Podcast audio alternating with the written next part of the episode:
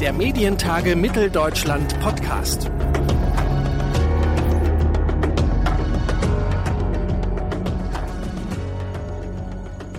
Hallo und herzlich willkommen zu einem neuen Podcast der Medientage. Hier heute von der Baumwollspinnerei bei bestem Wetter und bei bester Laune, Konstanze Kurz, oder? Kann man sagen. Ich grüße dich. Hallo. Ihr redet heute unter anderem über europäische Login-Allianzen, über den Datenschutz. Äh, Jetzt ganz blöde gefragt.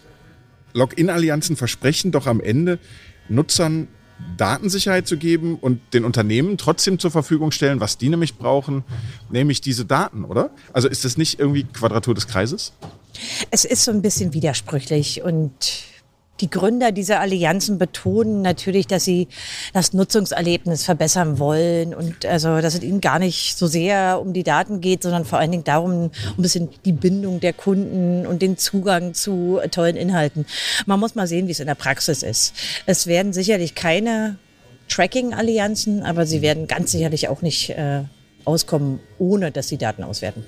Aber Nutzererlebnis klingt gleich schon wieder so hui. Also als halt ob ich es so nicht bräuchte. Ja, also damit wird natürlich immer so ein bisschen zugekleistert, was will man eigentlich? Man möchte, dass sich die Leute einloggen und dass sie sozusagen, wenn sie wiederkommen, wiedererkannt werden. Und bekanntermaßen sind viele Menschen, die Nachrichten wahrnehmen, vielleicht nicht so beim Entertainment, aber gerade bei Nachrichten wollen das gar nicht. Und die Nutzer zu überzeugen, das zu tun, wird nicht leicht. Ich halte das für sehr schwierig. Aber gäbe es denn jetzt andersrum überlegt, wenn äh, in dieser Art von wirtschaftlichem Denken überhaupt ein Geschäftsmodell ohne Daten? Ich denke schon. Ich kann mir eine ganze Menge technische Möglichkeiten und auch Zukünfte überlegen, wo wir nicht den ganzen Tag getrackt werden. Und eine ganz große Mehrheit will das ja auch ja nicht. Es gibt natürlich in Europa dafür, dafür das Beispiel des öffentlich-rechtlichen Sektors, der ja vor allen Dingen bei der BBC und eben bei der ARD, ZDF ein großer Sektor in manchen demokratischen Staaten sind, die zeigen, dass es natürlich eine andere Form von äh, ja, von Bezahlmodell geben kann. Die sind natürlich auch nicht ohne Kritik, aber äh, dass wir nur mit äh, Nutzertracking irgendwie Medien finanzieren können, stimmt nicht. Ich persönlich arbeite äh, auch in einem Medium, wo wir leserfinanziert sind, wo wir gar kein Tracking machen. Also das ist sehr wohl möglich. Jetzt haben es ja gerade die öffentlich-rechtlichen, die du gerade angesprochen hast, im Moment relativ schwer. Nicht so sehr aus dem datenschutzrechtlichen Stand heraus, sondern aus anderen. Ist das denn umgekehrt noch im Prinzip ein Argument pro öffentlich-rechtlich, dass wir gar nicht so sehr im Moment in der Öffentlichkeit diskutieren? Na, ich persönlich äh, habe einen, sehr, ich habe einen relativ positiven Blick auf die öffentlich-rechtlichen, wenn ich es vergleiche mit Ländern, in denen die, dieser Sektor einfach nicht mehr vorhanden ist, weil er im Laufe der Geschichte quasi abgeschafft wurde oder nie existiert hat. Ähm, Ich glaube, dass es ein, ein gutes Korrektiv für einen gesunden, irgendwie so, so, eine, so einen gesunden Medienhaushalt, wenn man es jetzt mal gesamtgesellschaftlich sehen will, bringt. Ich glaube, dass sich äh, die öffentlich-rechtlichen Medien heute einer großen Kritik stellen müssen, das sehen wir auch, aber ich glaube auch, dass sie gerade in der Pandemie bewiesen haben, zu was sie fähig sind. Denn in großen Scharen haben sich auch wieder die Deutschen bei den öffentlich-rechtlichen informiert, wenn sie nämlich sicher gehen wollen, dass Informationen seriös sind. Und das ist ein großes Pfund. Nun ist der öffentlich-rechtliche äh, ja, Rundfunk- und Mediensektor viel größer als nur Informationen. Aber ich glaube, gerade so diese ernsthafte Berichterstattung, die hat sehr not getan. Die ist nicht so wissenschaftsfeindlich, wie man das äh, sehr oft in privaten Medien sieht. Insofern bin da schon ganz stolz drauf, dass wir den haben. Ich wünschte, wir könnten den beibehalten. Mal sehen, wie, was die Zukunft da bringen wird. Sind denn generell, wenn wir jetzt noch mal einen Schritt zurückgehen, diese personenbezogenen Daten, die erhoben werden, sind die bei deutschen Unternehmen oder bei deutschen Organisationen sicherer als bei den Amerikanern, bei Google, Amazon, Facebook? Na, das ist nicht unbedingt eine Frage der Datensicherheit. Also ich glaube, wir müssen schon nochmal trennen zwischen Datenschutz und Datensicherheit. Wir sind rechtlich ganz gut gestellt auf europäischem Boden. Es gibt normalen Verbraucher, die Nutzer, Mediennutzer sind rechtlich besser gestellt als zum Beispiel Nordamerikaner. Hm. Das ist schon mal was, aber diese Rechte muss man natürlich auch durchsetzen und da wird ja viel drum gestritten. Das ist ja alles noch relativ neu. Es gibt auch Gerichtsurteile, die erstmal durchgesetzt werden müssen, aber also erstmal auf dem Blatt Papier stehen wir ganz gut da und wir haben vor allen Dingen eine lebhafte Debatte in Europa darum. Hier ist einfach Datenschutz ein Thema. Äh, In keiner einzigen politischen Debatte, wo eine Rolle spielt, kommt man darum. Und ich glaube, das ist gut, wenn eine Demokratie sich für diese Rechte auch einsetzt. Denn wenn niemand darüber spricht, dann sterben sie ab. Und da sind wir, glaube ich, in Europa ziemlich vorne mit bei. Deutschland gilt ja immer so ein bisschen, ich weiß nicht, ob gilt, aber ich habe das Gefühl in Deutschland, wir nehmen Datenschutz sehr wichtig. Also Ja. wenn ich mich irgendwo Ja. anmelde in irgendeiner Behörde, äh, dann gehe ich da hin und dann wollen die von mir nochmal die Daten von der anderen Behörde und von der nächsten und nochmal. Und äh, im Alltag habe ich immer das Gefühl, in den Punkten, wo man sich eigentlich leicht machen könnte, machen wir es uns schwer. Und in den Punkten, vielleicht jetzt auch auf die DSGVO bezogen, wo man es den großen Konzernen schwerer machen könnte oder sie kontrollierbarer machen sollte an der Stelle, da erreichen wir nichts oder nur sehr wenig oder nur, dass ich das Gefühl habe, ich muss im Internet 15 Mal mehr klicken, bevor ich irgendeine Seite lesen kann. Nein, ich glaube so diese Genervtheit über diese ähm, Cookie-Banner und wo man da eigentlich hinklicken muss, um das, was man erreichen möchte, mhm. nämlich nicht getrackt zu werden, irgendwie zu erreichen. Äh, da, da habe ich schon den Eindruck, dass es unter vielen, nicht nur in Deutschland, auch europaweit einfach echte Genervtheit gibt. Und gibt ja auch Initiativen, dass man diese Cookie-Banner anders gestaltet. Mhm. Ja, also. Äh, dennoch, ja, vollkommen klar ist, dass in diesem privatwirtschaftlichen Bereich das kommerzielle Tracking auf eine große Ablehnung stößt. Bei uns, mhm. aber auch in anderen Ländern Europas. In dieser staatlichen Datenhaltung, da scheint mir, gibt es auch eine gewisse Genervtheit darüber, dass es keine, kein gutes Konzept gibt, verschiedene Behördengänge zusammenzubringen. Da gibt es gerade Ansätze in dieser Legislaturperiode mit dem Onlinezugangsgesetz und mit der Registermodernisierung, aber die stoßen natürlich dann auch wieder an die Grenzen, äh, wenn sie sich hier zu leicht machen. Denn der Datenschutz muss trotzdem beachtet werden. Ja klar, man kann ja deshalb, nur weil man es dem, dem einzelnen Bürger irgendwie leicht machen will, kann man ja nicht alle Grundsätze über Bord werfen. Und ich glaube, in diesem Spannungsfeld ist es nicht ganz so einfach, denn wenn man irgendwie Behörden technisch umbauen will und nicht nur die alten Prozesse in Technik umwandeln will, sondern wirklich was verbessern will an dem Prozess, dann ist das oft in der deutschen Bürokratie hm, in einer Legislaturperiode nur schwer zu schaffen. Der Wunsch aber, der ist, glaube ich, in dieser Pandemie groß geworden. Ja, diese gerade wenn Behörden zu hatten und man, man muss aber bestimmte Behördengänge mhm. machen, da gibt es eine Menge Genervtheit. Und ich glaube auch zu Recht die Forderung an den Gesetzgeber, dass er da besser wird. Und würdest du andersrum sagen, der Datenschutz oder die Datensicherheit werden manchmal vorgeschoben als Argument, um irgendwas nicht umsetzen zu können oder um zu sagen, hm, man hat es manchmal, dass es, es gibt so einen Teil der Politiker, die so ein bisschen äh, immer so damit tun, dass der Datenschutz alles blockiert, aber das hält natürlich oft oder eigentlich nie äh, stand, wenn man das mal prüft. Ähm, ich denke, Datenschutz ist mittlerweile ein ganz klarer Standortvorteil in Europa und besonders in Deutschland und viele Firmen werben damit ganz aktiv. Das halte ich auch für richtig. Ähm, es ist vor allen Dingen aber auch so angesiedelt, dass es ja ein Grundrecht ist. Also insofern, ich glaube, es lohnt sich nicht zu debattieren, ob man es beachten muss. Ich glaube, es lohnt sich zu debattieren, in welcher Form, was da sinnvoll ist, äh, was technisch gut ist. Und ich glaube, das tun wir hier ziemlich doll. An dieser Corona-Warn-App hat man, glaube ich, sehr gut gesehen. Und wir haben ja auch eine technisch tolle Lösung gefunden dafür. Insofern, ich bin da nicht ganz unzufrieden. Ich finde es manchmal ein bisschen albern, wenn das so ein bisschen als politisches Argument gebracht wird, als wenn das nur, nur stört. Ja. Das ist, als wenn andere gesetzliche Regelungen, die zum Beispiel bestimmte Personengruppen schützen oder äh, die eine Form von Gleichberechtigung herstellen oder so, wenn ich die immer diffamieren würde als störend. Ja, das ist nun mal ein Grundrecht. Und Im Prinzip vergleichbar mit einer 30er-Zone vor einer, vor einer Schule, vor der sich auch niemand aufregt und sagt, die muss jetzt weg, damit ich schneller fahren kann. Oh ja, also im Datenschutz wird auch sehr gerne mit, äh, also wird auch gern so Kinderrechte werden da auch gern mhm. missachtet, ja. Also mhm. wenn man, also es gibt es, glaube ich, in allen Bereichen immer dann, wenn man Geschäft machen will, dann stören halt manchmal gesetzliche Anforderungen. Mhm.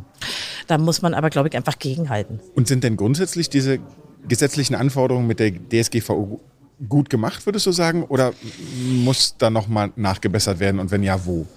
Naja, wenn ich ehrlich bin, hätte ich nicht unbedingt erwartet mit Inkrafttreten der Datenschutzgrundverordnung, dass sie so vorbildhaft sein würde, weil sich ganz offenkundig in vielen, Argum also vielen Argumentationen in anderen Ländern der, der Erde plötzlich daran orientiert wird. Das hätte ich nicht unbedingt gedacht, dass sie so vorbildhaft sein würde. Das sieht man jetzt an manchen Gesetzgebungen, vor allen Dingen auch in den USA interessanterweise, die eben auch das Schutzniveau für normale Verbraucher verbessern wollen. Das hätte ich nicht unbedingt gedacht. Natürlich ist es praktisch, wir haben ja vorhin die Cookie-Banner erwähnt, so ein paar Sachen entstanden, wo ich einfach denke, ich kann verstehen, dass es nervt. Mich stört, äh, dass die Bußgelder und Androhungen von Sanktionen erst so schleppend umgesetzt wurden. Ja, die ist jetzt ja ein langer Zeitraum, es sind jetzt drei Jahre. Und dass man jetzt immer noch alle Augen zudrückt, wenn das mal wieder einer nicht hingekriegt hat, sehe ich eigentlich nicht ein. Aber wir haben natürlich gleichzeitig immer noch Behörden, die das durchsetzen sollen, nämlich die Landesdatenschutzbehörden, die oft eben nicht genug ausgestattet sind.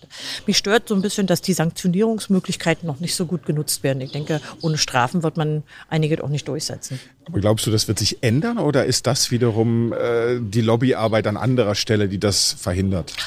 Na, also ich sehe schon eine Zunahme an Sanktionierung, vor allen Dingen für krasse Verstöße. Das finde ich auch richtig.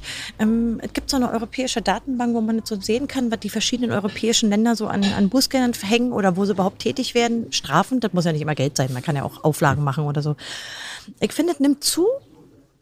Ähm, für deutsche Verhältnisse, wo wir ja schon eine gute Struktur haben, ist mir das ehrlich gesagt noch zu wenig.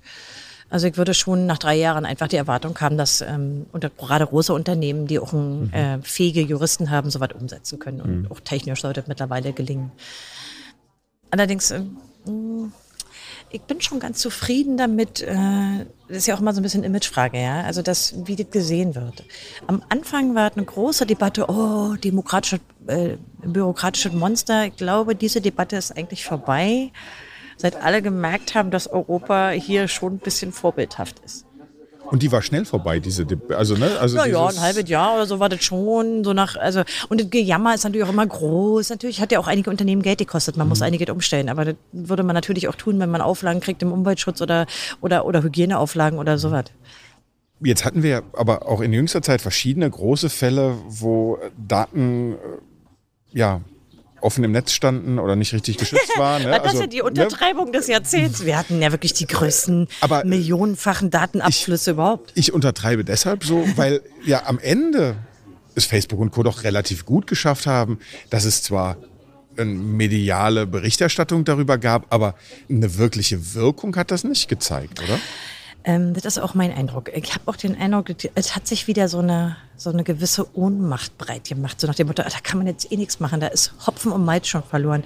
Das finde ich natürlich gefährlich, weil wenn sich so diese, diese Ohnmacht so ausbreitet und alle das Gefühl haben, ich kann da gar nichts mehr machen, das ist jetzt so, ist natürlich schlecht für jegliche Form von Veränderung, die man dabei führen will, zum Guten. Aber auch zum Schlechten. Also, hm. mhm. Insofern, ich bin da so ein bisschen nachdenklich geworden, mit, wenn, wenn so nur noch so Schulterzucken als Reaktion kommt oder naja, Unternehmen sich gar nicht mehr rechtfertigen müssen. Das finde ich schon bedenklich. Aber ich habe natürlich auch als Nutzer jetzt, wenn ich Filme gucken will, wenn ich mich nicht einlogge, kein Ding, kann ich keine Filme sehen. Also an, an ganz vielen Stellen äh, oder eben, ne, ich muss überall, gehe ich mit meinen Daten um und es ist, glaube ich, so einfach geworden auf der einen Seite und auch so, so alltäglich, dass ich auch inzwischen denke, na ja, meine Handynummer, die steht eh überall, also muss ich jetzt noch mal gucken, ob Facebook die jetzt veröffentlicht. Also who cares? Ne, das ist ja gerade Teil, finde ich, von dieser, von dieser Ohnmacht. Mhm. Wir haben bei, bei Netzpolitikorten nach dem Facebook-Leak eine kleine Aktion gemacht. Wir haben einige der Telefonnummern genommen, die von äh, deutschen Parlamentariern, europäischen Parlamentariern waren, und haben die einfach mal angerufen. Wir haben gesagt, guten Tag, Ihre Nummer steht im Netz. Also es war interessant, die Reaktionen zu hören, weil die Ohnmacht haben auch offenbar aktive Regierungspolitiker, nicht nur die Opposition. Also das ist mehr als nur der Einz Einzelne, der da plötzlich irgendwie denkt, der kann ich jetzt auch nicht mehr machen. Da muss man ganz klar gegenarbeiten und da würden natürlich natürlich äh, Formen von äh, Sanktionierung, also sprich Bußgelder helfen.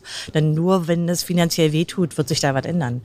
Aber hier ist ja auch noch nicht nur eine Frage des Datenschutzes, es ist ja auch noch eine Frage der Datensicherheit, also ob man das technisch gut genug absichert, das kommt ja noch dazu. Und auch eine Frage, wer dann diese Bußgelder wo verfolgt, oder? Ja, na klar. Also welche Behörde ist zuständig? Hat die überhaupt genug Leute? Ja, und traut die sich auch? Und ist ja, also PR-mäßig muss man ja auch da erstmal durchdringen. Mhm. Klar. Aber es ist natürlich auch immer so ein bisschen, also wenn die meisten Leute tatsächlich mit Schulterzucken reagieren, führt das natürlich auch dazu, dass es weniger zum medialen Skandal wird.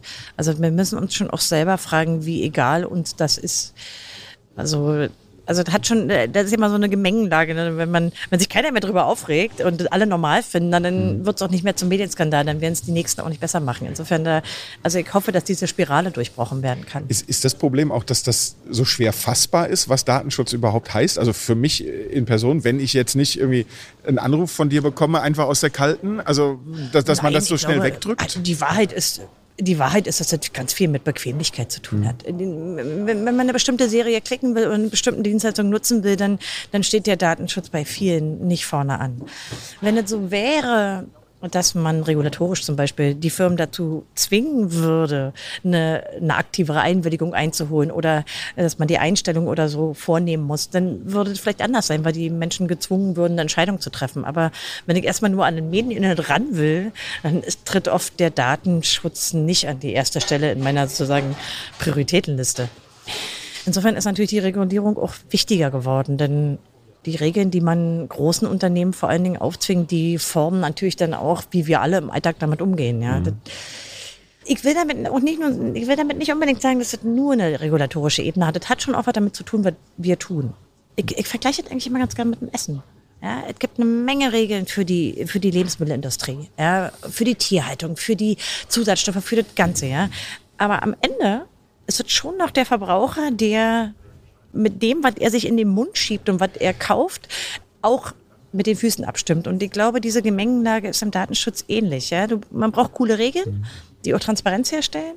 Aber wir sind schon auch diejenigen, ähm, die das benutzen. Also da ist so ein so Zusammenhang, den man auch nicht wegdiskutieren kann. Ich wollte gerade sagen, ich sehe es eher, also gerade wenn man die, die, die Lebensmittelindustrie nimmt und die Diskussion um irgendwie Lebensmittelampeln, um wie viel Fett, wie viel Zucker, wo versteckt man was, äh, würde ich sagen, da äh, wäre für mich eher ein Beispiel von, von Regulatorien, wo ich sage, ja, die gibt es zwar alle, aber gesünder ernähren wir uns nicht, wenn wir uns nicht selber und bewusster damit beschäftigen. Ne? Und, und, da wäre doch aber am Ende die Frage, geht es, geht es in Richtung Medienbildung? Also an welcher Stelle muss ich Kindern, Erwachsenen das mitgeben? Und da ist dann auch doch wieder, das meine ich eben mit diesem, es ist nicht so greifbar. Klar, man, man ist faul, man, man, man will das nicht, das nervt, ich klicke das und dann ist es weg und danach hin ist, das, ist der bunte Inhalt. Aber trotzdem, äh, im, im, in der Ernährung habe ich das ja auch, dass ich weiß, das ist nicht gut für mich, ich kann es sehen, äh, also entweder im Spiegel oder irgendwie mir geht es einfach nicht gut. Ne? Und dann, dann stelle ich mich um oder auch nicht. Also diese bewusste Entscheidung. Und natürlich ist es aber auch so, dass dieser ganze Bereich in der Ernährung, den wir ja im Moment nachleben, der ist ja trotzdem auch sozusagen äh, getargetet. Also ich kriege ja auch klar irgendwie Informationen. Also ich, ne, es ist ein großer, es ist ein großer Markt, äh, sich naja. gesund zu ernähren. Also das heißt, es ist auch attraktiv, äh, wirtschaftlich für bessere Produkte zu werben, weil ich kann, ne, bessere Produkte ist oft, muss nicht sein, aber in der, in der Verkaufe ist es, das bessere Produkt ist teurer, also kann ich es besser verkaufen. Also erzähle ich dir, das grünere, gesündere, das ist deins. So. Und da wäre jetzt nochmal meine Frage, wie kriegt man das hin mit dem Daten? Also das, dass der Datenschutz das grünere, das gesündere, das bessere Essen ist und dass ich, bevor ich da draufklicke, einfach sage, okay, nee, ich will das andere haben. Ja, ja, und der Nachhaltigere, heute muss dazu. ja, das naja, es, ich glaube, es ist, also, es ist schon noch ein bisschen komplexer. Als, ich nehme jetzt mal nochmal das Nahrungsmittelbeispiel. Mhm. Ich muss mich nicht auf die Werbung verlassen. Jeder ist hier in Deutschland verpflichtet, bestimmte Informationen da drauf zu schreiben. Also ob ich jetzt live essen, live gekochtes Essen äh, irgendwo am Mimbis kaufe oder ja. ob ich eine Packung kaufe. Also ich kann mich besser informieren als nur über die Werbung. Ja? Aber diese Transparenz gibt es natürlich im, im Digitalen so nicht. Davon sind Ansätze da. Bestimmte Verpflichtungen, Informationen offenzulegen haben die Unternehmen, aber da sind wir noch längst nicht da. Die Kinder lasse ich mal komplett außen vor. Das ist bei mhm. Kindernahrung so oder gerade mhm. Babynahrung. Ich finde, das müsste man im Digitalen genauso machen für Daten. Aber der informierte Verbraucher ist auch in Nahrungssachen ein Prozess gewesen. Also, und auch aus meiner Sicht auch ein politischer Prozess. Ja, wir haben äh, dieser ganzen Debatte um, was essen wir, wie ernähren wir uns, wie wie ziehen wir oder wie wie dürfen wir Tiere halten. Da hat sich viel politisch bewegt in, weiß ich nicht, vier Jahrzehnten oder so. Wir haben sogar eine Parteigründung, ja, wenn man überlegt, dass also diese Themen mal so stark waren im Diskurs, dass sich eine ganze Partei drumherum gegründet hat und und die Nachhaltigkeitsfrage. Und ich glaube, so weit sind wir in Datenfragen noch nicht. Ähm, das ist halt deshalb misslich, weil ich finde, diese Datenfragen sind mittlerweile so an einigen Grundfesten angekommen, die unsere Demokratien betreffen, dass wir eigentlich jetzt mal rasch eine bessere Regulierung bräuchten. Das sieht man immer an diesen ganzen Diskussionen um Manipulation und, und, und Desinformation und so.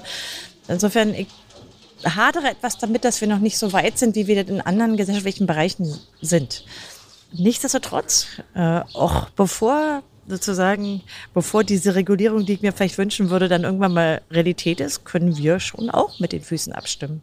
So wie ich Biofleisch oder anderes Fleisch oder gar kein Fleisch kaufen kann, kann ich mich natürlich auch entscheiden, was ich für Software nutze, welche Dienstleistungen, welche nicht. Also wo ist bei mir die Grenze? Mhm. Ja? Oder kaufe ich, mir ein, kaufe ich mir ein Elektroauto, kaufe ich mir einen fetten SUV oder kaufe ich mir einen Hammer? Ja? Also so, die Entscheidung ist schon auch noch in gewisser Weise persönlich. Mhm. Insofern, also ganz kann sich, glaube ich, der Einzelne nicht rausreden. Überhaupt nicht, aber ich glaube trotzdem, dass diese Entwicklung, egal ob wir jetzt sozusagen das Lebensmittelbeispiel weiter bemühen oder eben den Datenschutz, dass das dann doch leider an den vielen Stellen, dass diese Entwicklung auch von diesen Skandalen oder von diesen sozusagen ja. von den Missbräuchen geprägt sein wird, bis es ja. den Leuten immer klarer wird. Ne? Glaube ich auch. Das hat man, glaube ich, an diesem Beispiel mit den Lebensmitteln auch gesehen. Viele Skandale haben dann mal Veränderungen bewirkt.